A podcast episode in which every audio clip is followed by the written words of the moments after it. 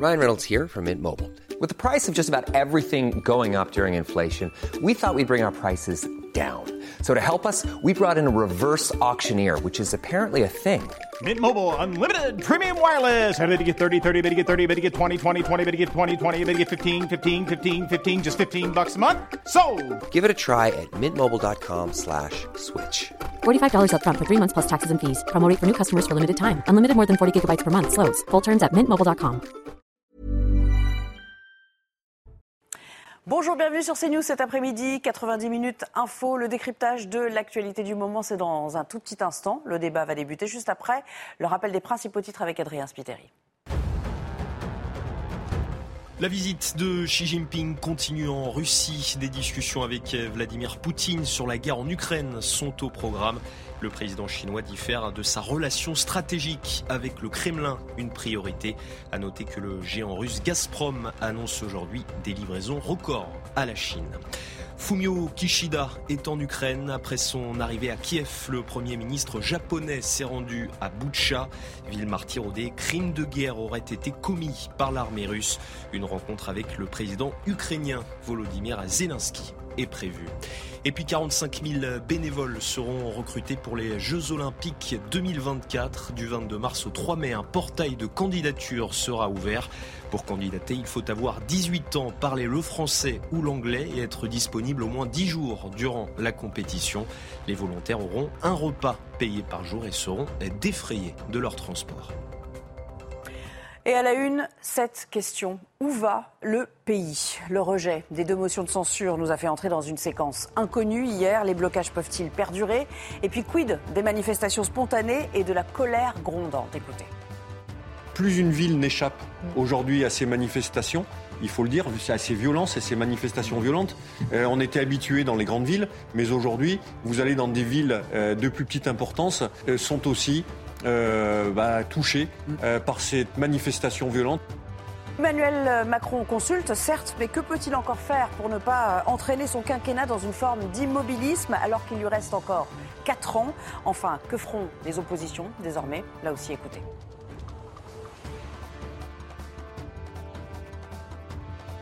Ce débat a fait apparaître des différences, des divergences. Eh bien, euh, nous avons le devoir de le surmonter. Donc l'objectif, c'est de faire en sorte que ce texte tombe dans les oubliettes de l'histoire, soit mis à la poubelle en ayant une censure globale. Et pour m'accompagner aujourd'hui euh, pour ce débat, j'accueille Jean Messia. Bonjour. Bonjour. Merci de nous rejoindre. Gauthier Lebray du service politique est là également. Bonjour, ainsi que François Patria. Bonjour, bienvenue sur, euh, sur notre antenne. Je rappelle que vous êtes euh, le président du groupe Renaissance au Sénat. Soudain, donc, l'embrasement a perduré. Les esprits se sont un peu plus tendus encore hier soir avec des manifestations spontanées, sauvages, non déclarées. Euh, un nombre important euh, d'interpellations, des policiers qui sont déjà exsangues et qui redoutent évidemment de revivre la séquence Gilets jaunes où ils avaient été envoyés au front semaine après semaine. Regardons ce qui s'est passé pour commencer dans les rues de Paris. C'était hier soir. Le résumé, Somaya Labidi. Une soirée sous tension dans la capitale. Quelques instants seulement après le rejet des motions de censure à l'Assemblée, des groupes de plusieurs centaines de personnes, plutôt des jeunes, se forment et convergent dans différents points, au Louvre, à Bastille ou encore à Saint-Lazare. Des mouvements sporadiques qui compliquent le travail des forces de l'ordre, qui tentent de dégager les rues où des feux de poubelle ont été allumés pour permettre l'intervention des pompiers. Un mode d'action que justifie ce jeune manifestant. Nous, en tout cas le peuple et nous les jeunes, moi je parle en tant que jeune mais je m'allie aussi à tout le monde, et ben on est obligé d'en arriver là pour se faire entendre. Parfois il faut crier. Parfois il faut crier pour se faire entendre, c'est malheureux. Une soirée de tension qui aura donc contraint les forces de l'ordre à de multiples interventions. Au total, ce sont 234 personnes qui ont été interpellées ce lundi dans les rues de Paris. Et puisqu'on parle de maintien de l'ordre, écoutez ce que nous en disait le porte-parole d'unité SGP euh, Police. Ça fait quand même 3-4 nuits qu'on commence à basculer un peu plus sur des, violences urbaines, ce qu'on appelle. Euh, plus habituellement, euh, c'est ce qu'on voit surtout sur euh, les banlieues. Et euh, du coup, là, vous, avez, vous faites face à plusieurs groupes. Euh, au début, vous avez à peu près 500 personnes. Ensuite, ils se divisent en plusieurs groupes de 10 à 20 personnes. Et là, du coup, ça va dans les petites ruelles, ça va dans les, ça monte des barricades improvisées, ça brûle des poubelles. Et du coup, vous êtes obligé d'intervenir euh, pour préserver l'intégrité physique et puis éviter les dégradations. Et du coup, là, on bascule vraiment plus dans la violence urbaine et on est obligé même voir de faire appel aux brigades anticriminalité, comme ça a été le cas hier soir.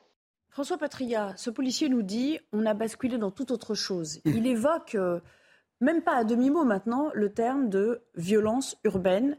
Ça vous inquiète? Vous avez peur aujourd'hui? Et qui est à l'origine de cette situation devenue incontrôlable? Bon, il y a deux questions. D'abord, est-ce que ça m'inquiète? Je, je suis vigilant. Je regarde ce qui se passe. Effectivement, dans le département où j'habite, hier, le préfet m'a fait savoir qu'il y avait quelques dizaines, quelques centaines de personnes à comparer des 11 000 personnes qui défilaient il y a un mois. Donc ce ne sont plus les syndicalistes à qui je veux rendre hommage. Les syndicalistes aujourd'hui tiennent leurs troupes, tiennent leur, tiennent leur mandat et organisent des manifestations pacifiques. Les gens qui manifestent ce soir n'ont rien à voir avec la réforme des retraites. Rien à voir. Il s'agit d'éléments violents, souvent l'extrême gauche, l'extrême gauche qui manifeste à Dijon comme tel, qui jette des cocktails sur les policiers. demande simplement, je crois que le ministre de l'Intérieur l'a compris, le président l'a compris aussi. Le problème, c'est de maintenir l'ordre aujourd'hui, rétablir l'ordre. Donc, je ne suis pas, je suis vigilant. Je dis que tout peut évoluer, mais je ne suis pas par nature, par nature inquiet. la responsabilité. Écoutez, la responsabilité aujourd'hui, moi, je ne suis pas là pour juger de la responsabilité. Je pense que le gouvernement, dans ses choix, que je soutiens par ailleurs, a eu raison de l'attitude qu'il a eue. Il a eu raison d'être à la fois ferme. Il a eu raison de dialoguer. Il a eu raison de négocier jusqu'au bout. Il a eu raison même de céder. On a cédé beaucoup de choses à l'opposition qu'il demandait, y compris aux syndicats. Donc aujourd'hui, le problème n'est pas de savoir qui est responsable. Le problème de savoir, c'est est-ce que maintenant que la loi est votée, que la loi, elle sera promulguée à l'issue de ce que dira le Conseil constitutionnel. Dans ce contexte-là, nous devons maintenant résolument nous tourner vers l'avenir et savoir comment on peut continuer à réformer le pays. Alors on reviendra évidemment à ce qui va se jouer sur le plan euh, politique et euh, euh, sur le plan de nos institutions démocratiques, mais j'aimerais quand même, Jean Messia, qu'on s'attelle à ces images. il parle de nombre effectivement, en termes de volume de population, parce que précisément, ce ne sont pas des manifestations déclarées. Il y a moins de monde dans les rues, mais il y a quelque chose de l'ordre d'un monstre qu'on aurait créé et qui commence à, échapper un peu à tout le monde quand même. C'est un peu là-dessus que je voulais vous faire réagir. Bah, il y a quelque chose, si vous voulez, que, personne ne souligne dans ce qui se passe et dans ce, à quoi nous avons assisté euh, euh, depuis hier et même euh, dans les jours précédents le vote de la motion de censure, c'est que pour la première fois, on a effectivement des violences urbaines à Paris, mais sans qu'elles ne soient adossées à de grandes manifestations. C'est-à-dire que nous, jusqu'à présent, nous avions l'habitude, par exemple, de cortèges de gilets jaunes, et puis venaient s'infiltrer sur ces cortèges des éléments radicaux qui, effectivement, mettaient le bazar, détruisaient, vandalisaient, etc. Euh, dans les manifestations classiques également. Là, pour la première fois, on a une éruption de violence volcanique spontanée euh, qui ne sont pas adossés à un mouvement social. Et c'est partout. C'est-à-dire c'est pas quelque chose qui est localisé à Paris ou à Lyon ou à Marseille. C'est dans beaucoup de villes françaises. Donc il est impossible de dire, enfin, de fermer le banc en disant bon bah voilà c'est quelques dizaines d'individus, c'est pas très grave. Non, je pense qu'il y a quelque chose. Je pense que la colère qui s'exprime spontanément, sans mot d'ordre syndicaux, sans gilet jaunisation euh, du mouvement, mais juste une violence à l'état pur, sans requête sociale, sans être adossée à des manifestations sociales, vient dire quelque chose. Je pense que ce à quoi nous, nous assistons depuis plusieurs jours dans les rues de la capitale et ailleurs, ce n'est que le pic de l'iceberg, le pic incandescent de l'iceberg de haine et de colère qui bout dans le pays et qui trouve, par ces méthodes évidemment condamnables, il ne s'agit pas de les justifier, mais qui trouve dans ces méthodes un moyen d'expression. Vous savez, l'histoire, elle ne se fait pas par les majorités, hein. ce sont les minorités qui font l'histoire. Donc moi, quand on me dit les explosions de violence sont minoritaires, ce n'est pas un propos qui est de nature à me rassurer. Parce qu'en général, ce ne sont pas d'éléments minoritaires. Oui, oui, mais c'est d'éléments minoritaires. Dans l'histoire, c'est pas les c'est pas les majorités qui font l'histoire. Les majorités sont souvent silencieuses et ce sont des minorités actives qui font basculer les choses.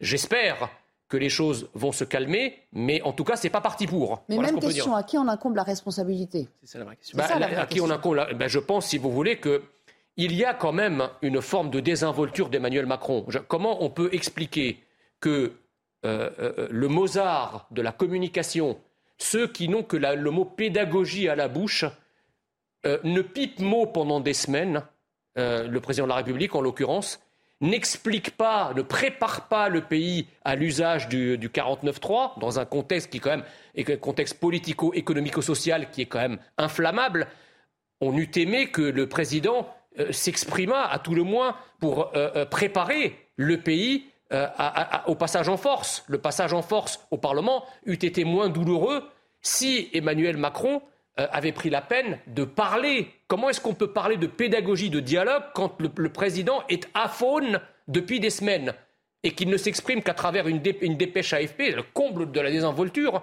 et où demain, il dit qu'il va parler, il parle à 13 heures. Donc il parle à 13 heures au moment où tout le monde bosse. C'est-à-dire que tous ceux qui sont concernés par la retraite, en fait, ils ne vont pas l'écouter. Donc, excusez-moi, il y a dans la communication et la pédagogie du gouvernement exactement ce qu'il y a sur le modèle de la finance. On a dit le Mozart de la finance, on a 3 000 milliards de dettes. Le Mozart de la communication, on a des, scènes quasi insurrectionnelles dans la rue. Pardonnez-moi, ça fait beaucoup. On va rester sur ce qui s'est passé, pas simplement, je vous le rappelais tout à l'heure, à Paris, mais également très très largement euh, en région. D'ailleurs, on a compilé toutes ces images. Vous voyez cette, euh, cette mosaïque qui donne un petit peu... Euh, euh, comment dire, un panorama de ce qui s'est déroulé euh, hier en plusieurs points. On pourrait citer Rennes, on pourrait citer euh, Bordeaux. Regardez, le résumé est signé Thomas Bonnet. Aux quatre coins du pays, les mêmes images. Des feux de poubelle et des barricades, ici à Rennes. Ils étaient entre 300 et 500 à manifester selon la préfecture. Des rassemblements qui ont nécessité l'intervention des pompiers et des forces de l'ordre. À Lille aussi, où la police a dû faire usage de gaz lacrymogène pour disperser une foule de quelques centaines de personnes. Partout, la même colère et des tensions. Les mêmes slogans ont ainsi retenti de Bordeaux.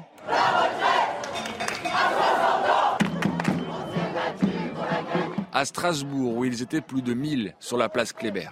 Ah bah, qui sème le vent, euh, récolte la tempête. Hein. je veux dire, euh, voilà il faut, s'y attendre. Visiblement, ils ne nous entendent pas, ils souhaitent passer en force, donc nous aussi, on va passer en force.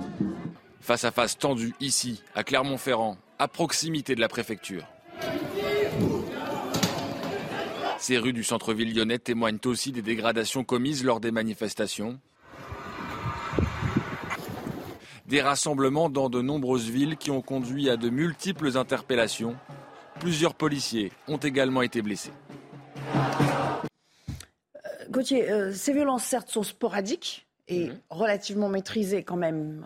Il faut savoir raison garder aussi pour l'instant. mais elles nous disent quelque chose quand même de l'état d'esprit qui règne en ce moment. Qu'est-ce qu'elles traduisent au fond de cette colère euh, qui, est en train de grossir et d'échapper, y compris aux syndicats Parce qu'on pourra revenir au rôle de, de ah, l'intersyndical tout à l'heure. Euh, les syndicats, depuis l'usage du 49.3, ont perdu le contrôle d'une partie des mobilisations. Les mobilisations euh, spontanées, effectivement, se sont complètement émancipées euh, des syndicats. Alors, ce qui est intéressant, c'est que, selon plusieurs observateurs, les personnes qui commettent des violences, qui vont brûler des poubelles, sont les idiots utiles du pouvoir. Parce qu'Emmanuel Macron peut répondre avec la carte de l'autorité. On verra ce qu'il dira demain, mais il peut le dire, c'est moi ou le chaos.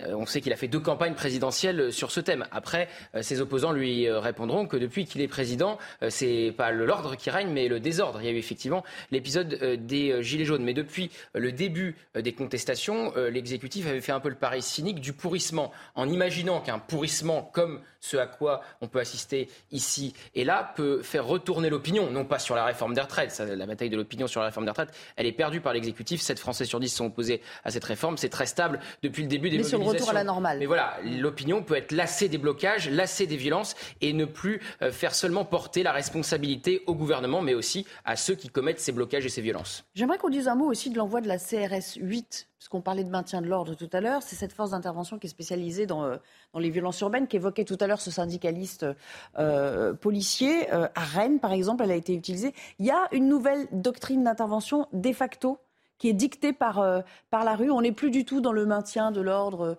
qu'on a pu voir dans les manifestations, parce qu'il y avait aussi le cordon sanitaire hein, qui était assuré par, par les syndicats. Et là aussi, on peut aller vers des face-à-face -face beaucoup plus tendus, Jean, à cause précisément de cet emploi?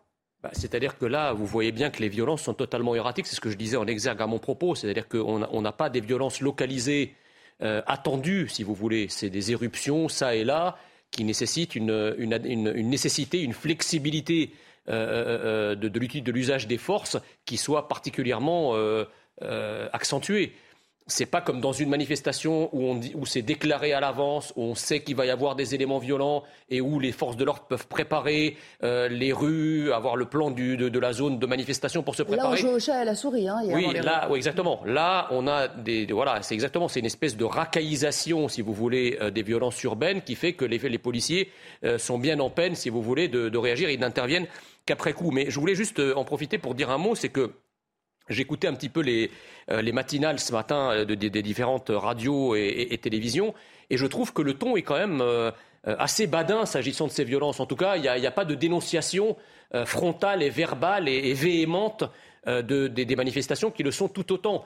J'espère que, si la France connaît des épisodes comme ça après le vote d'une loi sur l'immigration où, où, des patriotes et des nationaux descendront pour se plaindre de la politique migratoire du gouvernement, j'espère que les médias et la classe politique aura, euh, les yeux, auront les yeux de chimène qu'ils ont pour ces manifestations euh, qu'ils considèrent finalement comme quelque part romantiques ou cool, parce que ça vient de l'extrême gauche et, et, et, et guévariste d'une certaine façon. Ça risque de pas être pour demain. Non, ça risque de pas être de passage, on aura l'occasion d'y revenir tout à l'heure sur le calendrier qui va être sans doute largement ouais. modifié avec vous et avec, euh, avec Gauthier qui a quelques infos sans doute à ce sujet. Ouais. Un mot sur euh, ce qu'on nous annonce ou qu'on nous euh, présente comme euh, la jeunesse, la jeunesse qui serait dans la rue.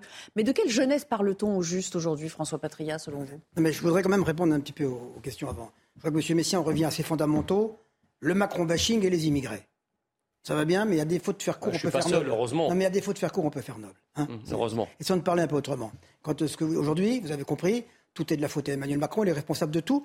Et j'ai même le sentiment bah, que dans votre fort intérieur, vous vous réjouissiez qu'il y ait des violences. Pas du tout. Ça, ça justifie votre discours et votre position. Non, mais attendez. Alors qu'aujourd'hui, donnez aujourd'hui raison à quelques éléments violents, sans doute par centaines, qui viennent manifester pour quoi faire Pour casser du flic, pour s'en prendre au poste de l'ordre. Non pas au nom du 49-3, vous faites le raccourci. C'est pas au nom. C'est des gens hier, je vous assure que hier, on m'a dit, mon préfet m'a dit, ils s'en prennent directement avec des mortiers aux forces de l'ordre, avec des slogans qui n'ont rien à voir avec la réforme des retraites. Vous attendez pour les arrêter Rien, rien à la réforme des retraites. Mais écoutez, il y a eu 282 interpellations Tous hier libérés. soir. Non, pas de, C'est normal, ils sont pas d'extrême droite, donc on les libère. Non. Vous le savez. Non, non, non, non. Oui. C'est pas raccourci comme cela. Bon, deuxième chose, quand vous dites, monsieur, euh, depuis, depuis deux ans, depuis deux mandats, Emmanuel Macron dit moi le chaos. Et puis vous dites le prince de la finance.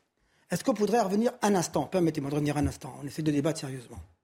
Qui est-ce qui a fait sortir de la zone de l'endettement excessif la France avant le Covid C'est Emmanuel Macron. Qui est-ce qui a rétabli la confiance non, non. de la France Attendez, dans la les investisseurs non, étrangers. C'est faux ce que vous dites. Qui est-ce qui a... Non, non, c'est la Commission européenne qui a, qui assoupli les règles en la matière parce qu'Emmanuel Macron était un fidèle serviteur. vous aurez- vous voilà aurez la vérité. Allez-y, écoutez, écoutez. Qui est-ce qui a fait en sorte que le, que le chômage reflue Qui est-ce qui a fait en sorte aujourd'hui que nous ayons la moins grande inflation en Europe? Qui est-ce qui a fait aujourd'hui de préserver le pouvoir d'achat mieux que d'autres aujourd'hui en France? Qui est-ce qui a mis en France, qui a mis en place le, le bouclier énergétique pour les Français? Qui est-ce qui a mis en France que la France soit aujourd'hui le premier pays attractif pour Pourquoi tout le il monde? retire pas la réforme, alors? Moi, je, con- je continue à vous Avec dire. tout- avec tout ce je ne dis pas qu'Emmanuel Macron est le prince de la finance. Je dis qu'il est de celui qui aujourd'hui, pour rétablir la position de la France financièrement, a le mieux agi. Voilà ce que je C'est dis. C'est faux. Ce que vous Voilà. tout ce que vous dites est faux. La première chose, c'est que si Ah bon, effectivement, vrai ah oui, L'inflation est plus en forte hier matière, attendez, déjà en matière budgétaire, quand vous dites que Emmanuel Macron a sorti la France de la procédure des, des déficits Oui. excessifs, ça n'est pas vrai. C'est la Si. Commission On qui est- a allégé. On, était à 2,9. C'est On la- était à 2,9. C'est la Commission, 2,9. c'est la Commission 2,9. européenne qui a allégé les conditions pour permettre à Emmanuel Macron, nouvellement élu et dont elle savait qu'il serait le fidèle, euh, euh, le, le fidèle euh, laquais en quelque sorte, elle, elle a élargi les marges de manœuvre budgétaires pour, 2,9. pour laisser respirer Macron. 2,9. Ça c'est la première chose. La deuxième chose en matière de chômage, si vous prenez le chômage toutes catégories confondues, il ne baisse bien, pas. baisse Parce que bien. vous, en fait, quand vous travaillez deux heures par semaine, vous êtes Et c'est considéré. pour ça qu'on a du mal à recruter aujourd'hui. C'est pour ça qu'on a du mal à recruter aujourd'hui. Sur l'inflation, attendez, laissez-moi finir, vous allez voir, vous allez- je vais vous rendre heureux. Sur l'inflation, je suis d'accord, les boucliers tarifaires et fiscaux font que effectivement l'inflation est moins euh, euh, prononcée en France qu'elle ne l'est euh, dans le reste de l'Europe. Ça, je vous donne crédit de cela. Mais pour combien Combien ça a coûté? Ça a coûté des centaines, des dizaines de milliards d'euros. Parce que le gouvernement Attendez, protège non, les Français. Attendez, là on parle Alors, quand même d'un texte qui a cristallisé la Non, mais- colère, qui a cristallisé Non, mais- le mécontentement. Il y a des sondages qui ont dit semaine après semaine Moi, que l'immense majorité des. Français Non, mais- étaient opposés. Ça n'a rien à voir avec le bilan précédent d'Emmanuel Macron, c'est ce texte-là qui a cristallisé de une forme de de finance, rejet. on a parlé de- Oui, oui. Oui, mais vous, vous, vous je- voulez faire une sorte de bilan comptable avec le tableau plus et moins. C'est pas moi qui ai dit Là, il y a un texte qui polarise l'attention. Non, mais monsieur Patria, quand vous dites que Emmanuel Macron a déboursé des dizaines de milliards d'euros pour protéger les Français contre l'inflation. Il fallait pas le faire. Il fallait le faire. mais dans ce cas-là, 10 milliards de plus ou 10 milliards de moins. Pourquoi mettre le, pays dans un tel chaos quand on a dépensé 500 milliards pour 10 milliards c'est de la folie. Pourquoi Est-ce que, vous pouvez m'expliquer C'est avec ces arguments-là Est-ce que vous pouvez m'expliquer la logique de votre ça, politique important. Non, ça c'est important. Non, c'est important. Allez, j'aimerais qu'on revienne au blocage. Le blocage des raffineries dans le sud, avec des déblocages qui ont été, vous le savez, entre-temps euh, ordonnés. Regardez ce que ça donne. On va voir que ça n'a pas entamé, loin de là, peut-être même que ça l'a fait passer dans une dimension supérieure, la détermination des syndicats sur ces sites. Cette réforme, personne n'en veut. Après la réforme, maintenant ce sont les réquisitions qui font monter d'un cran la colère. Les premières ont eu lieu ce matin.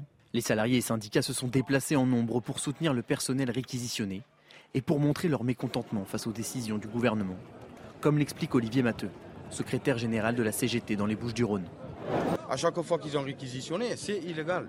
C'est illégal. C'est une façon de s'en prendre au droit de grève. Le gouvernement, avec les conneries qu'il fait depuis des semaines maintenant, il rajoute par-dessus la casse du droit de grève dans le pays. Mais jamais de la vie ça va passer, ça jamais de la vie on se laissera faire. Il va nous rester quoi? On va devoir travailler des années de plus pour continuer à les gaver. On devrait accepter ça et en plus à coup de trick. Mais jamais ils rêvent. Si le site n'est ni bloqué ni occupé, les salariés sont toujours déterminés. Une colère qui a entraîné des incidents et un face-à-face tendu, notamment avec des échanges de projectiles entre les CRS et les manifestants.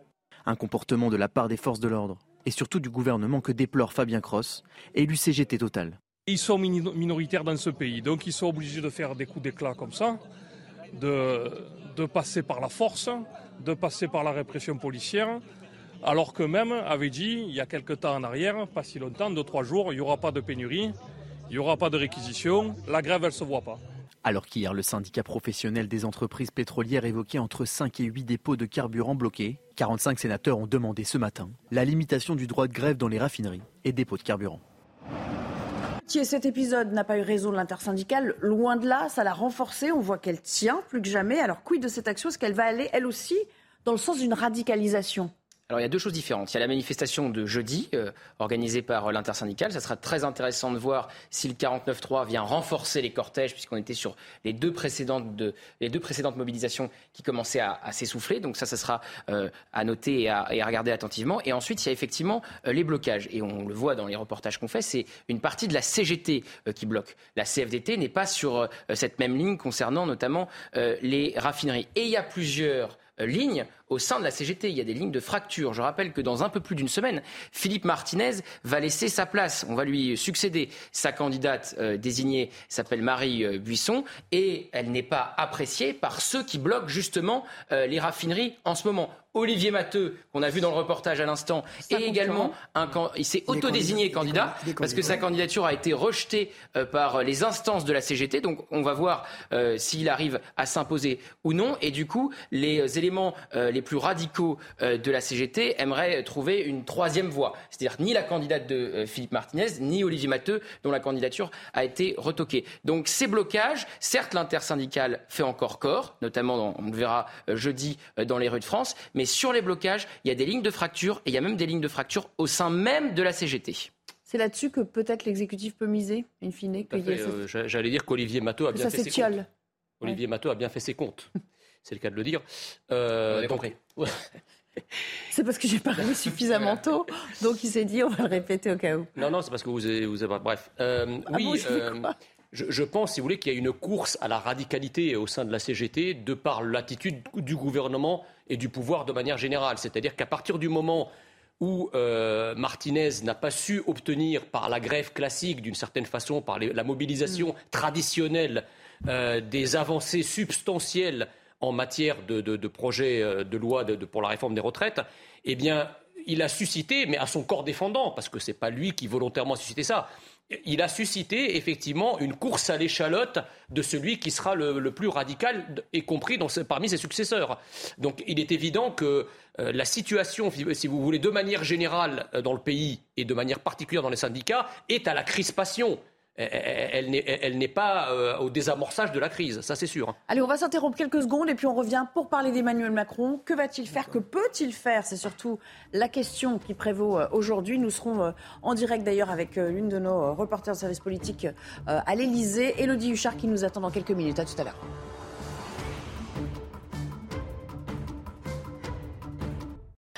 De retour avec vous, le débat reprend juste après le journal. Michael Dorian est de retour. Bonjour Michael. Bonjour Nelly, bonjour à tous. Emmanuel Macron ne va ni dissoudre, ni remanier, ni convoquer de référendum. Depuis ce matin, le président de la République enchaîne les réunions avant sa prise de parole de demain. Après avoir reçu Elisabeth Borne et les chefs de parti à l'Elysée, il doit également s'entretenir avec les parlementaires d'ici ce soir. À l'Assemblée nationale, vif échange tout à l'heure quand Mathilde Panot, la présidente du groupe euh, de la France Insoumise, a interpellé Elisabeth Borne. La Première ministre a répondu et accuse Mathilde Panot de ne pas condamner les violences lors des manifestations. Écoutez-les. Vous céderez car vous ne tenez qu'à neuf voix. Vous céderez car deux Français sur trois souhaitent votre départ. Vous céderez car passer en force contre le peuple, les syndicats, le Parlement relève d'une folie vous céderez, car le risque d'un débordement de colère est déjà trop grand. Vous céderez, car la police seule ne parviendra pas à faire régner l'ordre. Madame la Présidente Panot, hier soir, votre violence verbale a débordé dans la rue. Mais alors là, sans surprise, sans surprise, vous n'avez plus de mots pour condamner les violences. Au contraire, vous continuez sans relâche votre attaque systématique des institutions républicaines. Vous vous en prenez aux policiers et aux gendarmes. Vous remettez en cause leur travail. Sur le front de la mobilisation à présent, la tension monte au dépôt pétrolier de Fosse-sur-Mer où plusieurs centaines de syndicalistes sont rassemblés. Trois policiers ont été blessés sérieusement lors d'affrontements. Les manifestants s'opposent aux réquisitions de personnel annoncées par le gouvernement. Écoutez Olivier Matteux, secrétaire général de l'UD-CGT des Bouches-du-Rhône. Cette réforme, personne n'en veut. S'il doit y avoir un référendum là dans la minute, ils se font exploser. Si on doit aller chercher un référendum, c'est pour imposer la retraite à 60 ans, le SMIC à 2000 euros, 55 ans et moins pour les métiers pénibles et aucune pension pour nos retraités en dessous du SMIC. C'est sur ça qu'on va les faire se positionner. D'autres mouvements de protestation euh, contre la réforme des retraites, toujours dans le secteur de l'énergie, en Gironde notamment, un blocage filtrant a été mis en place aux abords de la euh, centrale nucléaire du Blayet. Les précisions sur place avec Antoine Estève. Les syndicats nous avaient déjà prévenu la semaine dernière. Ce qu'ils veulent, c'est une mobilisation importante chaque jour. Ils sont ici devant la centrale nucléaire depuis une semaine déjà. Mais ce qu'ils veulent, c'est chaque jour montrer un nouveau piquet de grève important avec l'intersyndicale. Donc tous les syndicats sont ici euh, réunis. Il y a la CGT, Force ouvrière, la CFE-CGC qui viennent en nombre, plusieurs centaines de personnes dans un roulement toute la journée ici à l'entrée de la centrale. Alors ce qui est important aussi de dire, c'est que la sûreté, la sécurité des installations nucléaires ne sont pas affectées euh, par ce piquet de grève. Il y a seulement un, filtrage, il y a sûrement des actions de grève à l'intérieur des centrales nucléaires qui fait qu'il y a tout simplement une baisse de production d'électricité en France. On calcule cette baisse de production à l'équivalent environ de 9 à 10 réacteurs au total. Entre 10 et 15 mégawatts ne sont pas produits en France à cause de cette grève. Ça veut dire qu'à l'heure actuelle, par exemple, l'État français, EDF, est obligé d'acheter de l'électricité à l'étranger. C'est ça aujourd'hui l'impact de cette grève dans l'énergie en France et cette grève qui est reconductible et qui pourrait durer encore au moins jusqu'à jeudi. La mobilisation se poursuit aussi dans les universités alors qu'une marche d'étudiants avait lieu tout à l'heure entre l'incinérateur d'Ivry-sur-Seine, l'un des sites occupés par les éboueurs et les agents de propreté en grève, et la gare d'Austerlitz. Une étape était prévue au niveau du campus de Tolbiac, resté fermé aujourd'hui. Le journaliste français Olivier euh, Dubois a atterri à Paris. Il a été euh, accueilli ce midi par le président de la République Emmanuel Macron à la base aérienne de Villacoublay. Otage pendant près de deux ans au Mali, il a été libéré hier. Olivier Dubois avait été enlevé le 8 avril 2021 par la principale alliance djihadiste au Sahel liée à Al-Qaïda. Dans le reste de l'actualité, les actes racistes, xénophobes ou antireligieux sont en hausse. Ils ont augmenté de 5% en 2022 par rapport à 2021. Au total, 2600 infractions ont été recensées selon le ministère de l'Intérieur. La majorité d'entre elles sont des injures ou des provocations. À noter que c'est à Paris, en Seine-Saint-Denis et dans le Bas-Rhin que ces actes sont les plus nombreux. Vous souhaitez aider l'organisation des euh, Jeux Olympiques, des prochains JO, et eh bien aiguiller les spectateurs dans le stade, par exemple, accompagner un sportif au contrôle antidopage ou encore installer euh, les blocs de départ sur la piste. Paris recrute 45 000 bénévoles. Les candidats auront six semaines à compter de demain pour tenter leur chance. Écoutez Tony Estanguet, le président de Paris 2024. Euh, c'est le plus grand programme de volontaires jamais organisé en France. C'est un vrai défi collectif. On souhaite la parité dans ce programme, c'est important pour nous. On souhaite de la diversité, on souhaite euh, euh, inclure au maximum des personnes en situation de handicap, que ce soit pour les Jeux olympiques ou, les Jeux paralympiques. On s'est fixé un objectif à 3000 volontaires en situation de handicap. C'est très ambitieux. Ça n'a jamais été fait, mais collectivement, on peut relever ce défi. Et c'est la fin de ce journal. Bon après-midi sur CNews. L'actualité continue bien sûr avec 90 minutes info. Nelly Denac et ses invités. Merci beaucoup, cher Mickaël, toujours en compagnie de François Patria, Gauthier Lebray et Jean Messia. On va parler de ces consultations pardon, euh, tous azimuts qui sont menées euh, depuis ce matin, ces recours aussi déposés auprès du Conseil euh, constitutionnel, des partis politiques sonnés ou en crise pour certains. le jour d'après devient le grand flou. Emmanuel Macron en détient-il vraiment la clé? Que fera-t-il réellement? A priori, pas question de renverser la table. Bonjour Elodie Huchard, vous êtes à l'Elysée pour nous aujourd'hui. Il n'y aura ni dissolution ni remaniement, cela paraît à peu près clair. Oui, en fait, euh, si on suit la logique du président de la République, pour l'heure, pas de grand bouleversement, plutôt une réflexion, prendre le temps, 15 jours, 3 semaines peut-être, pour que les cadres de la majorité et le président lui-même réfléchissent une nouvelle méthode, un nouveau calendrier législatif, des grands chantiers, tout ça pour trouver un cap, une perspective, évidemment, pour tenter de sortir de cette crise. Ce qu'on sait aussi, c'est qu'en plus de demain, mercredi, le président de la, de la République pourrait reprendre la parole à l'issue de cette phase de concertation et de réflexion. Et puis surtout, on nous explique qu'il est important que le président de la République demain ait un style un petit peu moins guindé, un peu moins rigide que lors d'une allocution solennelle. Le but, c'est qu'il s'invite dans le foyer des Français, qu'il explique son point de vue et surtout pas qu'il ait l'air trop sérieux, trop dramatique comme l'aurait été notamment euh, 20h. Et puis on rappelle que les concertations euh, continuent à l'Elysée. Il y a eu un déjeuner autour de Gérard Larcher et Yael Braun-Pivet qui était convié par Emmanuel Macron. Et puis à 19h30, un autre exercice. Il recevra les parlementaires de sa majorité. Le but aussi, c'est que ces députés, ces sénateurs puissent entendre entendre le président de la République, eux qui parfois ont un peu souffert en circonscription, eux qui voulaient notamment à l'Assemblée nationale aller au vote et qui ont pu être, qui ont pu être déçus. On a vu dans différentes réunions de groupe que ça tanguait du côté de la majorité. Le président va donc leur montrer qu'il a bien un cap et qu'il est déterminé à poursuivre sa politique beaucoup pour toutes ces précisions. Gauthier, on poursuit avec vous. On va encore, euh, encore plus loin euh, pour euh, analyser tout ce qui s'est passé. Avant de revenir au choix d'un 13h plutôt que d'un 20h plus solennel, est-ce que ça traduit aussi? J'aimerais qu'on s'attache à ce qui s'est dit ce matin. On a eu quelques infos coulisses. comment aborde-t-on cette séquence avec un jour de recul sur ce qui s'est passé hier Comment on s'est réveillé du côté de l'exécutif? On minimise l'usage de ce 49.3. On explique euh, du côté de l'exécutif que c'est un article de la Constitution et que euh, donc le président avait raison de s'en saisir s'il jugeait que cette réforme des retraites euh, avait une chance de ne pas, ou un risque, c'est selon, de ne pas passer. pour Emmanuel Macron, les deux motions de censure ont été rejetées, donc ce n'est pas une défaite. Au contraire, c'est même une victoire. C'est ce qu'il a pu dire ce matin face au cadre de la majorité. Et enfin, cette volonté de minimiser l'usage de ce 49.3 avait commencé dès ce week-end par les interventions euh, des euh, ministres. Euh, je me souviens d'Olivier Dussopt qui disait la même chose, de Bruno Le Maire qui a dit que la majorité ressortait renforcée de, cette, de cet épisode. Alors qu'effectivement, on a vu une image qui a beaucoup interpellé les observateurs que nous sommes, les rangs de la majorité clairsemés derrière le banc des ministres, derrière Elisabeth Borne, alors que deux motions de censure étaient soumises aux voix. Comme le disait Elodie, on sait que certains députés aurait aimé aller au vote, quitte à, perdre. Donc effectivement, euh, Elisabeth Borne a réuni ce matin euh, les parlementaires de la majorité autour d'Emmanuel Macron de les réunir euh, ce soir pour effectivement les rassurer et essayer d'atténuer les tensions qu'on peut voir au sein de la majorité. On va vous faire réagir.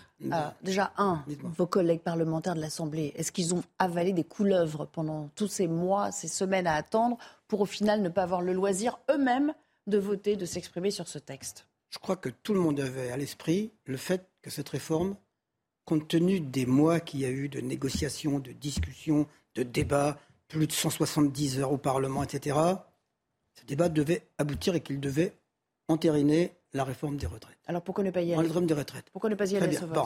à partir du moment où nous avons quoi? Nous avons, euh, à dire, euh, de devant nous, euh, une gauche qui est factieuse, une droite qui a été un peu veule en l'occurrence, euh, le corps qui n'a pas très prononcé dans ses mesures, et à côté, on est dans un système tripartite aujourd'hui. C'est une tripartite.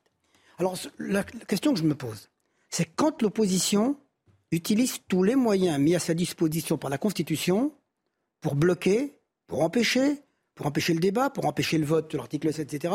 Tout le monde dit bravo, c'est bien, l'opposition a le droit. Quand le gouvernement, Une partie de l'opposition. quand le gouvernement, non, mais tout le monde le dit, tout le monde le dit, euh, c'est bien, on applaudit, c'est bien, ils ont fait du blocage. Bien. Et quand le gouvernement utilise, lui, à son tour, les moyens mis à sa disposition pour faire passer son texte, on crie la, à de la dramatique, euh, c'est un hold-up. Écoutez, ce que je peux vous dire, c'est que le 49-3, moi, euh, j'ai vu, euh, j'ai soutenu Michel Rocard à l'époque, j'ai vu passer la CSG à trois voix. À trois voix. Personne ne personne parle trois voix aujourd'hui, c'est passé à trois voix. Je pense que le 49-3, c'est pas un passage en force. Un passage en force, c'est quand on est hors la loi. Donc on a travesti. Non, c'est quand on est hors de la loi. Quand on utilise des moyens républicains que, que le- que la Constitution autorise, ça n'est pas un passage en force. Néanmoins, Normal, néanmoins, François. Alors maintenant, l'état de la majorité. Si- S'il a vraiment dit, a vraiment dit le chef dire- de l'État, c'est une victoire avec neuf voix d'écart, est-ce qu'il n'y a pas une forme d'indécence à prononcer ce si, mot? si Madame Panot était élue avec une voix, est-ce qu'elle dirait qu'elle a été élue avec une voix? Elle dirait C'est je suis pas la même députée. légitimité, Elle dirait, quand même. Elle Vous dirait en- je vous- suis députée, j'ai eu une en voix d'avance. Est-ce que c'est la même légitimité? Non, Dans la démocratie, une voix, une voix, Une c'est la voix majorité. suffit. Une fois, Ça- attendez, attendez, je, je finis. Allez-y. Bon, hein, donc maintenant, euh, quel est l'état d'esprit? Moi, j'ai rencontré, j'étais ce matin à l'Élysée, et je serai ce soir à l'Élysée avec les autres parlementaires. La majeure partie des parlementaires que j'ai vus depuis jeudi dernier, tous disent aujourd'hui, tous disent aujourd'hui, personne ne regrette l'usage du 43 et tous disent aujourd'hui qu'en fin de compte, ils, sont, pensent que la loi devait être votée et qu'elle est votée. Il y avait des gens qui auraient préféré. Moi, moi, à titre personnel, j'ai cru jusqu'au bout que la loi allait passer. Il y a eu des défections, je ne fais pas, on fait pas le match aujourd'hui, c'est pas la peine. J'ai pensé qu'elle allait passer. À partir du moment où l'incertitude est trop grande, où les gens sur qui vous comptez vous font défaut, il est normal que le gouvernement ne prenne pas de risque. À partir du moment où vous n'allez pas à un vote, vous êtes sûr d'être battu comme ça. Il faut Ah bon vote pour. Non, C'est pas ça la démocratie, c'est accepter de perdre. la, la- la démocratie. Mais sinon, ça s'appelle être mauvais joueur, non pas- non. Ah bah, si à chaque fois qu'on utilise la pas. Constitution, alors, alors est-ce que quand l'opposition empêche le débat au Parlement et le vote de l'article 7, elle est mauvais joueur? Non, mais ceci Bon, bah, dit, non, mais il y aura des recours. Il y a des recours devant le Conseil constitutionnel sur l'emploi dans le cadre du euh, PLFSS. Il y aura quand même des recours de ce point de vue-là. Est-ce que vous est-ce que vous pensez pas que dans les débats, moi je ne veux pas toujours refaire le match, mais est-ce que dans ces débats, ceux qui étaient au Sénat, on a bien vu qu'au Sénat, le texte a été voté parce que la parole a été tenue. Parce que le gouvernement avait un texte de loi. Attendez, le texte de loi. Non, attendez. On a fait plus de 120 heures de débat et tous les les, les, les 8000 amendements ont été examinés. Mais il y a eu un vote. 8000. Mais il y a eu un vote. Et- et il y a- et- et- et- et eu un vote. Mais au. Sénat, au Sénat, l'engagement. Il y a eu le vote bloqué, euh, au Sénat. bon, Plus. Sur, sur- attendez, sur les derniers articles. Sur les quatre derniers articles, simplement parce que l'opposition faisait un tel blocage qu'elle ne voulait pas qu'on vote. Justement, nous voulions voter. Donc c'est clair. Mais tous les, exa- tous, les, tous les amendements ont été examinés avec avis de la commission. Allez, Jean Messia, pour vous répondre, et pour, vous, pour répondre euh, vraiment à ce terme de s'il a vraiment prononcé ça, qu'est-ce que ça, qu'est-ce que ça dit aujourd'hui de notre président de la République de parler de victoire après, euh, après un texte qui quand même euh, a Vous auriez touché voulu disent forceps défaite J'ai- j'ai- non mais j'ai écouté, si vous voulez, euh, avec une grande béatitude et la bouche ouverte, l'exposé de de Monsieur Patria sur la situation du pays. Merci me- de reconnaître mes talents. Qui me laisse, euh, qui me alors sur la forme, je n'ai rien à dire. Sur le fond, par contre, vous allez moins apprécier. Très bien. Euh, je pense que, je, crois que vous n'habitez pas en France en fait. Ah bon. C'est-à-dire, je ne sais pas si vous connaissez le pays dont pourtant vous êtes élu. Voilà. Euh, vous, vous, vous n'entendez pas ce qui se passe dans le pays, vous ne le Voilà. voyez pas. Il y, a- il y a deux démocraties, si vous voulez. Il y a une démocratie qui est légaliste. Alors ça, ça vous arrange parce que c'est la démocratie qui est confinée dans une bulle de droit, de constitution parfait. Je ne dis pas que vous avez été dans l'illégalité. Tout ce que vous avez fait est parfaitement démocratique du point de vue de la légalité. Mais le problème, c'est que en plus de la légalité, la démocratie doit avoir aussi une légitimité. Alors je sais bien que depuis la cohabitation, le régime de cohabitation, la légitimité démocratique a été foulée aux pieds parce que on a, figurez-vous, des présidents qui, malgré le fait qu'ils soient désavoués dans les urnes par une majorité qui n'est plus présidentielle, mais qui est euh, dans l'opposition, le président de la République restait toujours au pouvoir, que cette légitimité démocratique a été piétinée, foulée aux pieds par des présidents, effectivement, là, le pays exprime légitimement une colère. Vous ne pouvez pas dire que les Français, depuis des semaines, à travers tous les canaux dont ils disposent, pas seulement les sondages, Quand vous arrivez à réunir 1,5 million de personnes dans la rue, dans une société qui plus est fragmentée, atomisée, individualisée, ça équivaut à 4 ou 5 millions de la société des années 60 euh, ou 70. Donc aujourd'hui, vous réunissez 1,5. Je ne connais pas d'autres causes. L'inverse. Je ne connais pas d'autres causes qui puissent mobiliser autant de personnes. Plus le bazar qu'il y a à l'Assemblée nationale où vous, à neuf fois près, vous avez failli perdre le gouvernement, je, être sourd à ça. Alors je sais bien que le macronisme est connu pour une forme de hauteur, enfin ils appellent ça de la hauteur, en réalité c'est de la morgue, de la désinvolture et du mépris vis-à-vis de ce que pensent les Français. Dire dans les conditions actuelles, avec les violences qu'il y a, avec euh, ce qui s'est passé à neuf voix près au, Parlement, avec les oppositions au Parlement, dire que c'est une victoire, franchement, je, je ne sais pas dans quel monde déconnecté vous vivez. Merci. On va passer euh, à ce que je vous disais tout à l'heure, Gauthier. Le choix, il va finir par s'exprimer, donc, euh, au sortir de cette séquence de deux mois où on l'a pas beaucoup entendu. Il va parler demain à 13h. Pourquoi a-t-il choisi un 13h plutôt qu'un 20h avec un format plus solennel, plus grandiloquent que peut-être euh, le contexte aurait justifié quand même Parce que l'heure est grave aujourd'hui. Mais dans euh, la même volonté que je vous expliquais, c'est-à-dire minimiser l'usage de ce 49.3, ne pas faire d'allocution solennelle, car on fait une allocution solennelle quand il s'est passé quelque chose de grave, quand on a quelque chose de grave à annoncer aux Français. Évidemment, on pense tout de suite euh, au confinement notamment. Et donc, euh, pourquoi à 13h plutôt qu'à 20h Effectivement, les oppositions lui répondent qu'il va s'adresser à ceux qui ne sont pas actifs, puisque je vous rappelle que ceux qui sont principalement opposés à cette réforme des retraites, quasiment 9 sur 10, ce sont les actifs. Et par définition, ils ne sont pas devant leur télé à 13h. C'est plutôt les retraités qui sont euh, devant leur télé. Donc c'est une manière de dire circuler, il n'y a rien à voir. C'est une euh, manière de très clairement de minimiser ce qui s'est passé. En plus, les retraités, ils ne sont pas concernés par cette réforme. Hein. C'était l'un des arguments du gouvernement. On baisse pas les retraites, on n'augmente pas les cotisations. C'est pour ça qu'on va demander aux Français de travailler deux ans de plus. Et les retraités, c'est un électorat très favorable à Emmanuel Macron. Et comme euh, pour aller dans, continuer dans cette minimisation de ce qui s'est passé, on l'a dit, pas de remaniement, alors qu'on a cru dans un premier temps qu'Elisabeth Borne, c'est même ce qu'elle avait dit au président de la République, elle pouvait être un, fusible. Elle ne sera pas un fusible. Pas de dissolution et pas de référendum non plus. Mais Juste un mot sur ce choix de format. Bah, c'est drôle, au moment des Gilets jaunes, il s'était adressé au pays à 20h, non? Oui, il aurait été grave.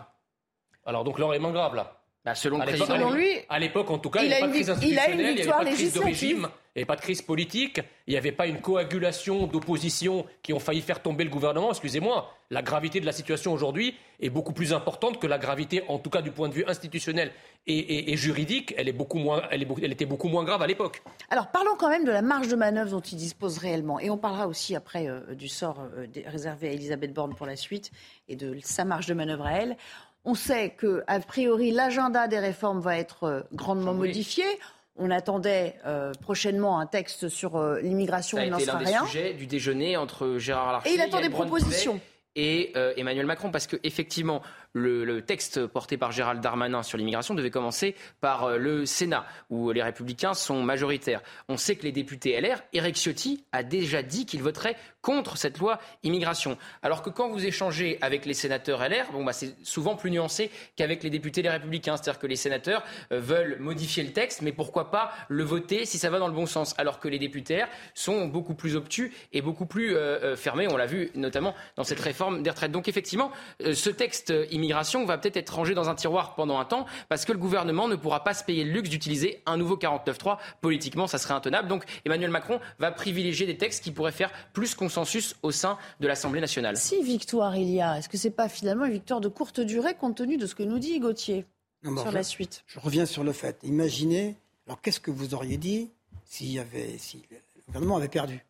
Vous auriez dit, c'est pas, vous auriez dit quoi? C'est une, défaite pour l'exécutif. Le texte, est, le, texte est passé et la réforme est passée. C'est clair. Bon, peut y avoir maintenant des. On va être euh, vigilant. Il y aura sans doute encore des manifestations. Euh, on en a parlé un peu tout à l'heure. Maintenant, qu'est-ce que souhaite le chef de l'État? Je ne vais pas vous dire ce qu'il nous a dit ce matin. Je vous dis simplement que dans l'État où nous sommes aujourd'hui, effectivement, si je suis votre raisonnement, nous sommes dans une forme de censure latente. Avec la volonté, que j'entends parmi certains journalistes autour de nous, le souhait de voir que plus qu'un texte soit voté maintenant et qu'on arrive à un blocage. Mm. Ce n'est pas ce que veut le gouvernement. ce n'est pas, ce, que, n'est pas ce que veut le chef de l'État. Vous pouvez le dire mm. comme tel. Ce n'est pas ce que dit le chef de l'État. Le chef de l'État dit aujourd'hui, bon, essayons de travailler mieux pour arriver à ce que les textes soient votés. Et si effectivement, je ne sais pas la décision qui est prise, mais je sais que le texte sur l'immigration a été, a été euh, passé en commission au Sénat, qu'il y a de nombreux amendements qui le durcissent sur certains points et qui ne plaisent pas au gouvernement, ni qui ne plaiseront pas non plus à l'Assemblée nationale. Donc, Ce que dit aujourd'hui le chef de l'État et le président du Sénat, ils disent écoutez, prenons le temps de regarder le texte et de voir si nous avons un moyen d'aboutir. Après tout, c'est ce que vous avez demandé à corps et à cri pendant des semaines. Le gouvernement prend aujourd'hui le temps d'écouter sa majorité, d'écouter l'opposition et de dire bon voilà, est-ce qu'on peut y arriver ou pas? Est-ce qu'on peut y arriver? On verra si on peut y arriver ou pas. Si, pas de bonne méthode Si ça passe au Sénat, comme d'ailleurs la réforme des retraites, mais que ça bloque à l'Assemblée, comment vous faites? Ce sera, ce sera d'abord il peut y avoir deux lectures, il peut y avoir des relectures, hein. il peut y avoir une lecture, au une lecture à l'Assemblée. attendez, il peut y avoir une lecture au Sénat, une lecture à l'Assemblée, revenir au Sénat, mais vous voyez bien, une lecture à l'Assemblée, commission mixte paritaire, et après on voit. Mais vous voyez bien le bazar dans lequel vous êtes. vous, venez de le décrire. mais non, mais ça, c'est le, propre de toutes les lois. Oui, oui. De toutes les lois, quand il n'y a pas urgence, il y a deux lectures. oui, mais là, il y a deux lectures. Est-ce que, les réformes sont bloquées là en Pardonnez-moi, Monsieur le Sénateur, mais vous feignez de. Vous ne m'avez pas laissé finir. Vous feignez de. Vous avez fait long quand même, il faut le dire. Il faut te dire que j'essaye de pas. Vous feignez de mettre quand même quelque chose. Des pédagogues. Vous oubliez quand même quelque chose de très important, c'est que vous voulez le chaos. J'ai compris que vous vouliez le chaos. Mais non, personne ne dit ça. Enfin, vous l'annoncez à longueur de micro et d'antenne. ça va être le chaos. Ça non, non, non, personne n'a dit ça. Dit ça. C'est bien, c'est bien la griffe du macronisme. Mais vous êtes un prophète de chaos. Et vous aimez ça. Vous êtes un prophète de chaos et de blocage. Vous savez, le mot Messia vient de Messie. C'est en général pas le Messie du chaos. C'est au contraire le Messie pour réveiller les gens. Vous comprenez C'est un peu mon Allez, blague à part. pour les intoxiquer. Si on peut arrêter les petites phrases. C'est qu'en réalité, vous avez mangé votre pain blanc. C'est-à-dire qu'au départ, quand, vous avez, quand Emmanuel Macron a été réélu, et qu'il a eu une majorité relative. Les premiers textes, ça s'est bien passé. Tout le monde a dit, bah voyez, on arrive à trouver des modus operandi malgré la majorité relative. Pourquoi? Parce que c'était des textes qui engageaient des dépenses publiques auxquelles donc la LFI était favorable. Le, RN, le RN était favorable. Le texte assurance chômage, c'est pas vrai. vous savez, vous connaissez les conditions dans lesquelles il est passé. Bon, avec les Républicains. Euh, voilà. Donc là, on va arriver, si vous voulez. Donc déjà, la réforme des retraites, quand vous voyez sur un texte de la réforme des retraites qui quand même concerne les gens dans plusieurs dizaines d'années, regardez le bazar que ça fait. Est-ce que vous pensez sincèrement que le texte de loi sur l'immigration va être plus consensuel que celui sur les retraites et donc va passer plus facilement Arrêtez, c'est une plaisanterie. Vous voudriez dire je pense que c'est. Pas parler d'immigration. Je pense que vous, moi, je pense que vous ne pourrez plus passer un seul texte après ce qui vient de se passer à l'Assemblée. Que ça va être la croix et la bannière pour vous de, de faire passer le bon texte au Parlement. On en reparle évidemment euh, dans la demi-heure qui suit. Il nous reste quelques minutes quand même pour euh, revenir sur ce qui s'est passé à l'Assemblée cet après-midi, parce que vous le savez, le mardi, ce sont les, les questions au gouvernement. On l'a évoqué à demi-mot jusqu'à présent. Elisabeth Borne peut-elle encore incarner l'exécutif A priori, bon, il ne va pas en changer. Euh, mais quelle crédibilité conserve-t-elle au sortir de ça? Écoutez ce que disaient les oppositions, justement, auxquelles vous faisiez référence. Vous céderez car vous ne tenez qu'à neuf voix. Vous céderez car deux Français sur trois souhaitent votre départ. Vous céderez car passer en force contre le peuple, les syndicats, le Parlement relève d'une folie. Vous céderez car le risque d'un débordement de colère est déjà trop grand. Vous céderez car la police seule ne parviendra pas à faire régner l'ordre. Vous avez tout raté là-dedans. La bataille de l'opinion politique, les concertations inexistantes, le passage devant l'Assemblée nationale, même un deal véreux avec une fausse opposition en échange de quelques sorties d'autoroute. Madame la Première ministre, la question est simple. Qu'attendez-vous pour rendre, qu'attendez-vous pour rendre le meilleur service que vous pouvez rendre à notre République, c'est-à-dire de démissionner? Elle démissionnera pas. Non, parce qu'Emmanuel Macron ne veut pas céder euh, euh, à l'ambiance médiatique et céder aux, oppositions, à la pression médiatique et aux oppositions. Donc effectivement, il ne fera pas vraisemblablement d'Elisabeth Borne un fusible. Elle leur a répondu euh, aux oppositions Elisabeth Borne. On n'a pas entendu sa réponse, mais elle a notamment euh, ciblé Mathilde Panot et elle a rendu responsable, c'est très intéressant politiquement, la France insoumise des violences dans la rue, notamment hier. On en, revient, on en reparle. Mathilde Panot et M. Mélenchon appellent au chaos au blocage du pays, la France à genoux. La fameuse bordélisation. Il le, fait, il le fait depuis le début. Attendez, vous je sais pas si, vous l'avez pas... vu, si vous l'avez pas vu comme quoi il, justifie la violence. Monsieur Bompard ne la condamne pas. Monsieur Bompard ne la condamne pas. Il ne condamne pas la violence, ils appellent à la violence. Alors aujourd'hui, oui, mais Mme Borne a raison. Et en fin de compte, pour revenir un instant sur Mme Borne, Mme Borne a-t-elle démérité? En quoi a-t-elle démérité? Elle n'a pas réussi à trouver un vote elle n'a pas réussi à faire voter la réforme des retraites au Parlement et Olivier Dussopt non plus. C'était L'accord qu'elle avait trouver une majorité. en quoi a-t-elle des mérites Un instant, un instant, je reviens. Lorsque Monsieur, beaucoup de temps, lorsque, attendez, lorsque Monsieur Marlex et le président des Républicains sortent de leur rencontre avec Borne, ils ont dit nous sommes satisfaits. nous avons obtenu ce que nous souhaitions. Nous voulions pas 65, nous voulions 64. Nous voulions que le stock des retraités soit pris en compte avec les actifs. Il a été pris. Nous voulions les carrières longues. Il a été pris. Quand des gens responsables politiques, présidents de parti, disent publiquement devant des caméras de télévision, nous sommes d'accord, nous voterons le texte, parce que nous avons obtenu gain de cause, parce que Mme Borne nous a entendus, et qu'après on vote contre, donc il y a une trahison pour vous. on revient, on revient à ce qui s'est passé. Merci, on doit s'interrompre quelques secondes. On revient à ce qui s'est passé et ce qui s'est euh, noué du côté des LR et euh, de l'État aussi. L'état de cette division aujourd'hui, cette scission même euh, pratiquement. Il y a un schisme hein, au sein des LR. juste après la pub, à tout à l'heure.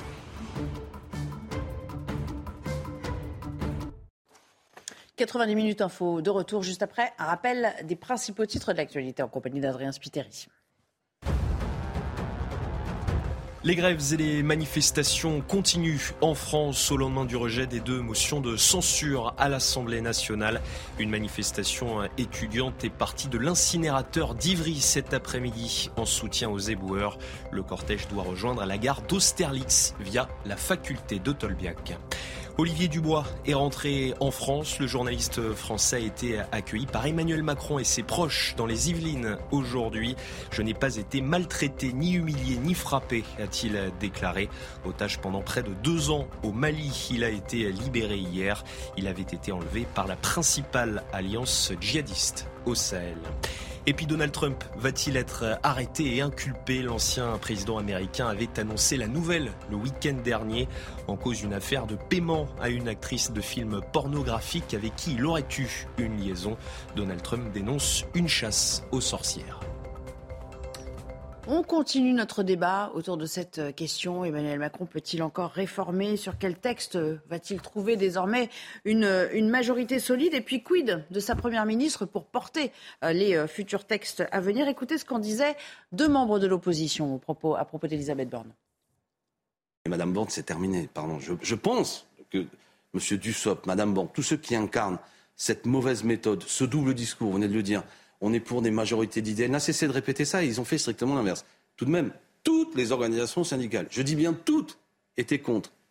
Euh, quel bilan? Ils n'ont même pas réussi à avoir le groupe LR dans la globalité avec eux alors qu'ils ont passé leur temps à faire ça. Bref, tout ça est brouillon, mal fait, et elle incarne désormais cette défaite. Et elle va subir, elle, ce que je suis en train de dire, la violence de la Ve République. C'est-à-dire que ce président qui a voulu cette réforme va l'utiliser, le mot d'elle d'ailleurs, comme un fusible. Euh, avoir demain une Elisabeth Borne avec une moustache où ça changera rien. Euh, dire bon, ce sera euh, la même politique, la même manière très certainement de gouverner, parce qu'en réalité c'est Emmanuel Macron qui est responsable de cela. Jean Messia, c'est pas une question de personne, c'est une question de, doctrine Macron qui ne, bah, passe pas? Si c'est toujours la même musique qui est jouée, on s'en fiche un peu du musicien, si vous voulez. Ce qui, parce que le, le problème c'est pas le musicien, le problème c'est la musique qui est jouée, c'est-à-dire la politique qui est menée en réalité. Et euh, je, si vous voulez, c'est quand même assez. Je pense que la, plupart des Français sont atterrés, si vous voulez, de cette espèce de triomphalisme euh, euh, sourd que nous entendons de la part du, gouvernement, qui s'imagine que juste parce que la légalité a été respectée, ils annoncent ça comme une victoire. Ça me donne envie de dire qu'au royaume des aveugles, borne et reine, n'est-ce pas? Je ne sais pas si vous manquez d'acuité visuelle pour voir ou d'acuité auditive pour entendre ce qui se passe euh, euh, véritablement dans le pays. Vous m'avez tout à l'heure accusé d'être le prophète du chaos, mais Monsieur Patria, qui crée le chaos aujourd'hui? C'est pas moi qui suis au pouvoir. C'est pas les gens qui, pensent comme moi qui sont au pouvoir. Ce qui sont, ce qui sont, ceux qui sont au pouvoir, ce sont vous et vos amis. C'est vous qui provoquez ces scènes de chaos. Donc quand euh, j'entends à l'Assemblée nationale, quand j'entends à l'Assemblée nationale Madame Borne nous expliquer que c'est euh, Madame Panot ou je ne sais qui d'autre qui est responsable du bazar et du vandalisme et de la violence dans la rue, c'est faux. C'est faux, c'est pas elle qui est au pouvoir. Qui génère ça? Qui génère cette violence? Qui génère cette, euh, euh, comment dirais-je, ces manifestations, cette sauvagerie, cette brutalité? C'est pas les gens. Il faut arrêter toutes les mesures courageuses. C'est pas des démago. Faut être démago, faut être démago. Non mais attendez, qu'est-ce que vous appelez courage, Le, courage, c'est de, tordre, de tordre la main au peuple, de tordre, le, de tordre le cou au peuple. C'est ça votre courage? C'est difficile, pas populaire. Le, véritable, le, véritable. courage non, en politique. Moi, je considère que, courage en politique. Je considère que le courage en politique, c'est de faire ce que dicte le peuple quand bien même vous n'en êtes pas convaincu. C'est ça. C'est ça. Il n'y a pas de mandat impératif dans notre pays. Le courage, c'est pas d'aller contre la volonté du peuple en prétendant ensuite que la France est ingouvernable, parce que c'est votre petit jeu à vous, à vos amis depuis des décennies. J'aimerais qu'on parle des Républicains. L'heure est grave du côté des Républicains. Ils ont réuni un comité stratégique au sortir de cette séquence. On rappelle quand même que euh, sur les 62, je crois, députés républicains, 19 ont voté euh, pour la motion de censure euh, transpartisane ce qui fait quand même grosso modo un tiers des troupes. Gauthier Lebray, l'heure de la scission a-t-elle sonné? En tout cas, on l'a bien compris, ça va laisser quelques traces. On va peut-être les écouter, puis je reviens vers vous.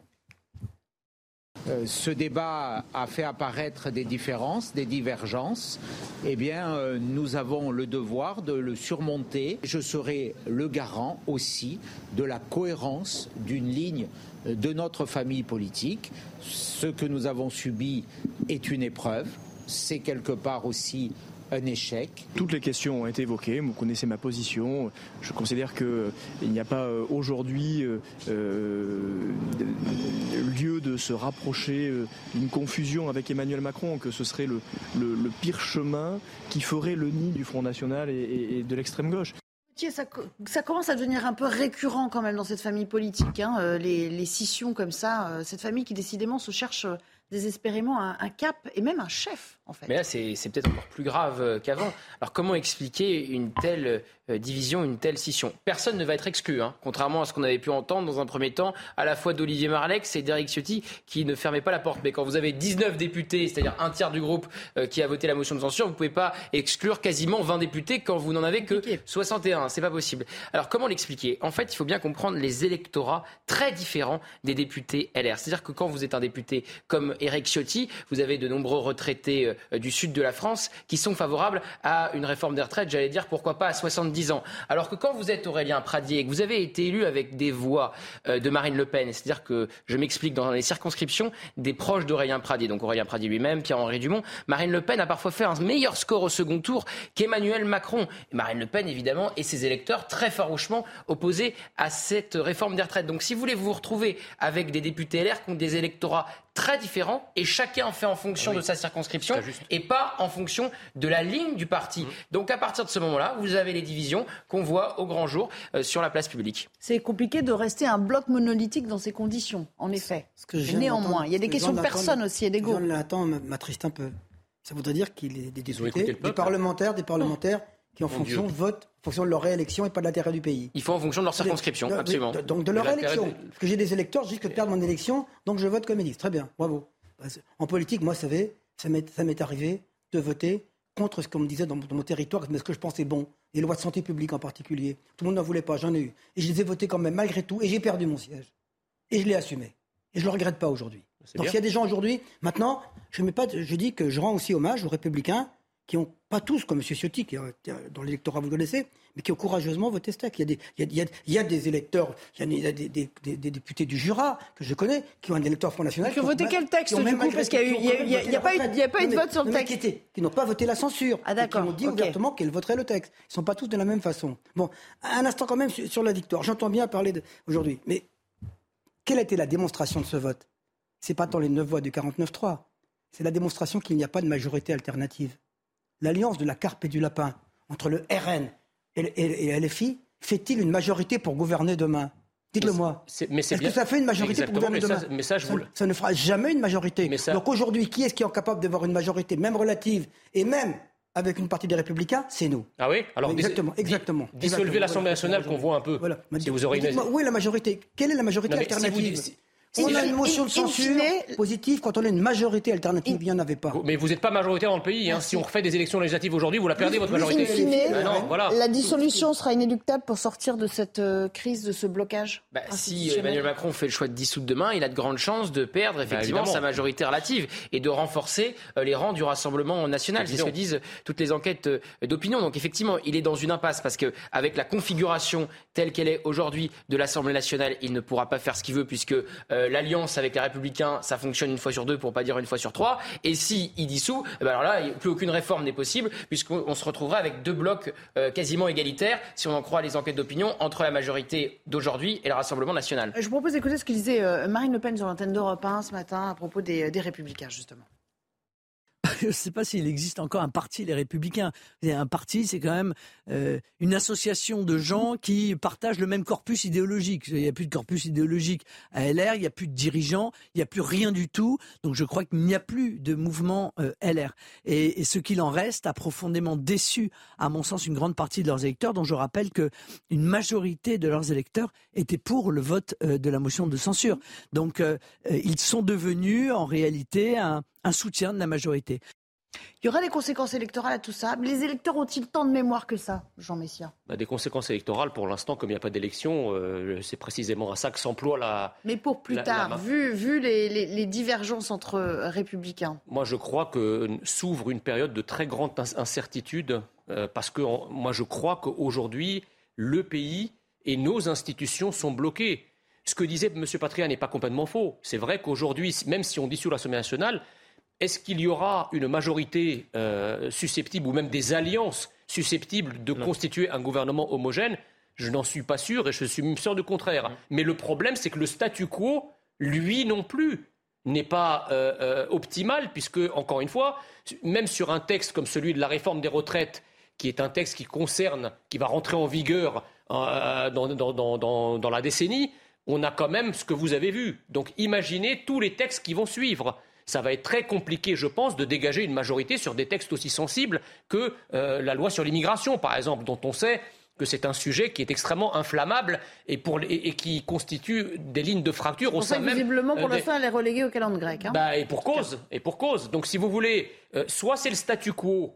On, ne fait rien passer, le Parlement est bloqué parce que de toute façon, le gouvernement sort, quoi qu'il en dise, terriblement affaibli de ce, qui, vient de se passer, de même si la motion de censure n'a pas été votée, elle l'a été que de très peu, ce qui est quand même assez rare dans l'histoire de la Ve République, convenez-en.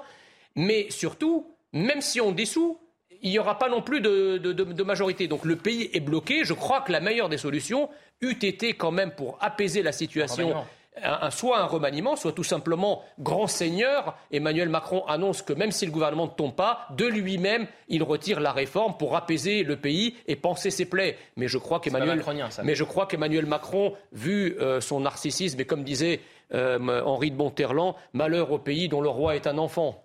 Une petite interruption. Ce qui a, surtout changé, en un mot, Contrairement par exemple à Nicolas Sarkozy, qui est le dernier à avoir fait une réforme des retraites décalant l'âge légal de 60 à 62 ans, Nicolas Sarkozy, il était très minoritaire dans la rue, mais il était majoritaire au Parlement, il avait la majorité absolue. Ce mm. C'est plus le cas aujourd'hui. C'est ça le vrai changement par rapport. C'est l'alignement. Euh, exactement. Je crois qu'ils ont surtout mal euh, jugé ou présagé ce qui, ce qui allait se passer avec les LR et euh, ils étaient Oui, parce qu'Olivier Marlex, c'était comme le disait le sénateur Patria, c'était engagé à apporter les voix qui manquaient de LR. Et jeudi, le jour, le jour du 49-3, il a appelé Elisabeth Borne pour lui dire qu'il ne pourra pas lui fournir les voix qui manquent. Petite interruption, on revient pour parler euh, des recours. Il reste des recours. Hein. Des recours ont été déposés au Conseil constitutionnel. On verra ce que ça donne. Et puis on parlera aussi, euh, c'est un peu plus technique, du euh, référendum d'initiative partagée. Est-ce que ça a une chance d'aboutir? À tout à l'heure. De retour avec vous dans 90 minutes info, on entame la toute dernière partie de cette euh, émission avec euh, nos invités. On va reparler politique, mais j'aimerais qu'on fasse un petit détour par l'actualité immédiate dans la rue. On vous parle depuis plusieurs jours de ces euh, manifestations spontanées qui dégénèrent parfois à l'appel parfois d'étudiants, de, cette jeunesse qui se mobilise dans la rue. C'est le cas cet après-midi du côté de la gare d'Austerlitz. Bonjour Jeanne Cancard. des étudiants qui spontanément sont venus en soutien au mouvement des éboueurs. Racontez-nous combien sont-ils et que demande-t-il précisément au sortir de cette séquence parlementaire euh, assez mouvementée? Exactement, Nelly. Des étudiants, un million environ d'étudiants, vous le voyez en ce moment sur les images de Fabrice Esner. Ils sont en ce moment présents devant la gare d'Austerlitz, mais ils sont partis un petit peu plus tôt, il y a une heure et demie environ, depuis l'incinérateur d'Ivry, parce qu'ils voulaient afficher leur soutien aux éboueurs actuellement en grève. C'est pas seulement aux éboueurs auxquels ils veulent apporter leur soutien, mais à plusieurs corps de métier, notamment les cheminots. C'est aussi pour ça qu'ils ont décidé eh bien, de terminer cette manifestation, cette marche devant la gare d'Austerlitz. Vous voyez qu'il y a environ un millier de personnes personnes euh, qui sont euh, réunies ici, pour la plupart euh, des étudiants qui donc souhaitaient afficher leur soutien, mais aussi d'autres étudiants de différentes universités qui sont venus ici pour les rejoindre. Ce qui demande tout simplement, eh bien, c'est le retrait de cette réforme des retraites au lendemain du rejet des deux motions de censure présentées à l'Assemblée nationale. Ils veulent que Emmanuel Macron ne promulgue pas cette loi, un petit peu comme l'avait fait Jacques Chirac déjà en 2006 avec le CPE. Et parmi les manifestants qui sont actuellement présents ici, eh bien certains vont vont rejoindre d'autres rassemblements qui auront lieu un petit peu plus tôt, tard dans la journée, notamment à République et à l'Hôtel de Ville pour continuer leur contestation ici dans les rues de la capitale. Merci beaucoup, Jeanne Cancard, Fabrice Elsner, pour euh, les images. On voulait vous faire part donc, de ce qui se déroule euh, à 17h dans les rues euh, de Paris. On va reparler de ce qui pourrait intervenir après, le texte, le texte qui devrait donc être promulgué. Mais peut-il être retoqué par le Conseil constitutionnel? Vous le savez, le RL a déposé aux premières heures de la matinée un, recours. On va entendre les, les deux représentants de cette formation politique s'en exprimer à la sortie c'est de faire en sorte que ce texte tombe dans les oubliettes de l'histoire, soit mis à la poubelle en ayant une censure globale. On ne fait pas les choses euh, en, ne mettant pas toute notre intention. Évidemment, il y a des jurisprudences déjà euh, qui, ont pu, euh, qui ont pu exister. Et encore une fois, c'était important pour nous de dire aux Français, voilà, la boucle est bouclée, on a fait tout ce qui était en notre pouvoir pour empêcher cette réforme inique et brutale. Gauthier Lebray du service politique, quelle chance réelle auprès du Conseil constitutionnel de voir ce texte retoqué? Alors, il faut savoir que pour euh, porter cette réforme des retraites, euh, le gouvernement a fait le choix de passer par un texte budgétaire projet de loi rectificatif de la sécurité sociale. Pourquoi un texte budgétaire? Parce que sur les textes budgétaires, l'usage des 49.3 est illimité. On en est à 11 depuis le début de cette nouvelle euh, session. tandis que pour les autres textes, vous n'avez le droit qu'à un 49.3 session. Donc le gouvernement a fait le choix de passer par un texte budgétaire. Alors dans ce cas-là, il faut que chaque article soit un article budgétaire.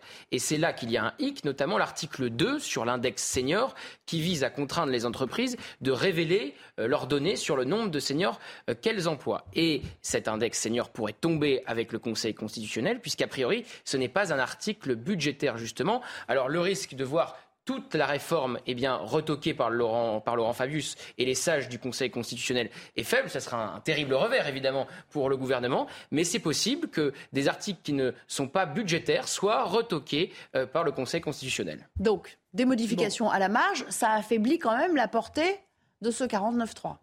J'ai cru comprendre que les avancées qu'il y avait euh, dans le texte tel que les a obtenus le gouvernement passaient pour peu de choses aux yeux de certains opposants et de certains syndicalistes malgré que moi je pense qu'elles sont importantes. Bien que. Effectivement, il peut y avoir deux, deux, deux sujets euh, au Conseil constitutionnel. D'abord le véhicule, le Conseil constitutionnel. Le véhicule. Est-ce que le véhicule pris par le gouvernement, qui est celui d'un PLFSSR, un projet de loi de finances rectificatif, est-ce qu'il est le bon? Ça, je pense que sur ce plan-là, je ne vois pas ce qui peut s'y opposer puisqu'il s'agit de dépenses et de recettes. Bien.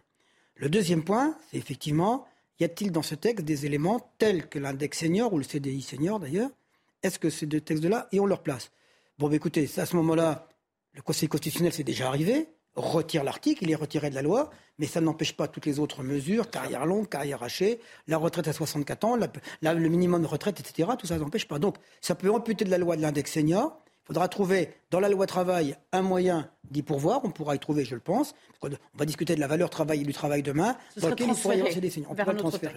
Voilà. Jean, qu'est-ce que ça vous inspire euh, ce... ce serait quand même un revers pour l'exécutif que le Conseil constitutionnel dise bon, là, euh, clairement, ça ne s'inscrivait pas euh, dans, dans l'esprit du texte? Un revers ou une bouée? C'est la question. Parce que si effectivement le Conseil constitutionnel retoque, c'est peut-être la solution qui permet que tout le monde, qui permettent à ce que tout le monde sorte la tête haute de cette crise. Le président de la République aura joué son rôle, la majorité aura joué son rôle, et les oppositions auront joué leur rôle. C'est dans le cas où le Conseil constitutionnel. Oui, mais voilà, il, vient de vous dire qu'il ne va pas tout retoquer, a priori. Alors, Après, si vous voulez, c'est vrai que euh, dans, le, dans, dans, cette, dans ce projet de loi, il y a quand même pas mal de cavaliers. Il y a des choses qui n'ont rien à y faire. C'est une loi fourre-tout. Euh, des cavaliers budgétaires. Vous savez que c'est une pratique qui est courante, mais par interdite. Exemple, par exemple. Euh, bah, je ne sais pas, l'âge de départ, par exemple. Non, mais ça, c'est sa place. Euh, elle était faite pour ça. Euh, toutes les mesures, euh, toutes les mesures que vous avez prises sur la pénibilité, etc., les mesures budgétaires, ça n'était pas. Si vous voulez, le problème, c'est que le principe même de cette loi, qui est une loi sur le long terme, c'est une réforme des retraites. Donc c'est quelque chose qui engage les finances publiques de manière pluriannuelle. Or, une loi rectificative, son esprit, c'est quoi? C'est de rectifier le budget en cours d'année, c'est pas de prévoir les dépenses et les recettes sur plusieurs années. Donc, vous voyez, le, parce que ça impacte le, budget cette année en 2023. Le Conseil constitutionnel, il, juge, la loi euh, sur la lettre, mais il la juge aussi dans son esprit. Donc, moi, je ne sais pas, c'est un peu tangent quand même. Si l'article 7 venait à être retoqué, là, c'est plus le même texte. On n'est plus du tout dans le même. C'est un sérieux revers pour le. Sérieux revers, ça n'arrivera pas. on l'a dit euh, pendant euh, tous les débats à l'Assemblée nationale et au Sénat, on l'a répété, c'est le cœur de cette réforme des retraites, puisque c'est celui qui prévoit de décaler l'âge légal à 64 ans. Juste un dernier mot mot pour le référendum initiative partagée, s'il était validé hein, par, par le Conseil, est-ce que ça peut sonner le glas de la réforme? Parce qu'il y, y, a plusieurs étapes. étapes Déjà, il faut plus de 180 parlementaires, ça c'est fait. Il faut ensuite 10% du corps électoral, donc c'est-à-dire quasiment 5 millions de Français qui viendraient signer cette demande de référendum. Effectivement, c'est porteur à la réforme des retraites, donc c'est pas impossible de trouver 5 millions de, de Français qui s'opposent à cette réforme des retraites et qui veulent être consultés et soumettre aux voix cette réforme des retraites. Effectivement, si un référendum est organisé euh, contre la volonté du gouvernement et que cette réforme des retraites est euh, retoquée euh, par le peuple, ce qui est fort probable puisque 7 Français sur 10 sont opposés à cette réforme des retraites, là aussi, sérieux revers pour le gouvernement. On parlera plus de victoire on parlera plus de victoire, ça c'est sûr, du côté de l'Elysée, comme ce matin. Merci à tous les trois d'avoir rejoint cet euh, après-midi. Dans un instant, euh, Punchline, bien sûr, Laurence Ferrari. Et puis n'oubliez pas, le rendez-vous d'ores et déjà est pris demain. 13h, vous pourrez suivre en direct sur euh, notre antenne l'interview d'Emmanuel Macron. Et puis nous en parlerons bien évidemment avec Sonia Mabrouk à compter de midi. Je vous retrouve un petit peu plus tard d'ailleurs, tiens, sur l'antenne, avec les mousquetaires de la chaîne. Vous l'aurez compris, ce sera dans Face à l'info. À tout à l'heure.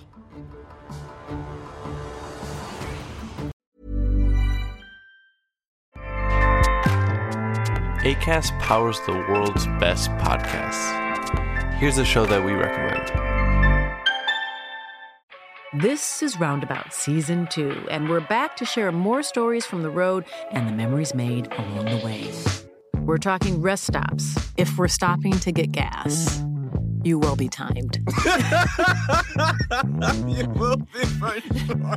Misguided plans. I grew up in the city, so I have like you know, a healthy fear of real extreme darkness. this was like wilderness.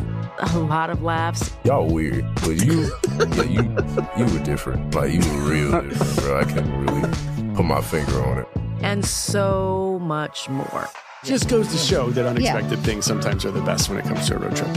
Roundabout Season 2, presented by Nissan, is live now with new episodes rolling out every Thursday. Listen and subscribe wherever you get your podcasts.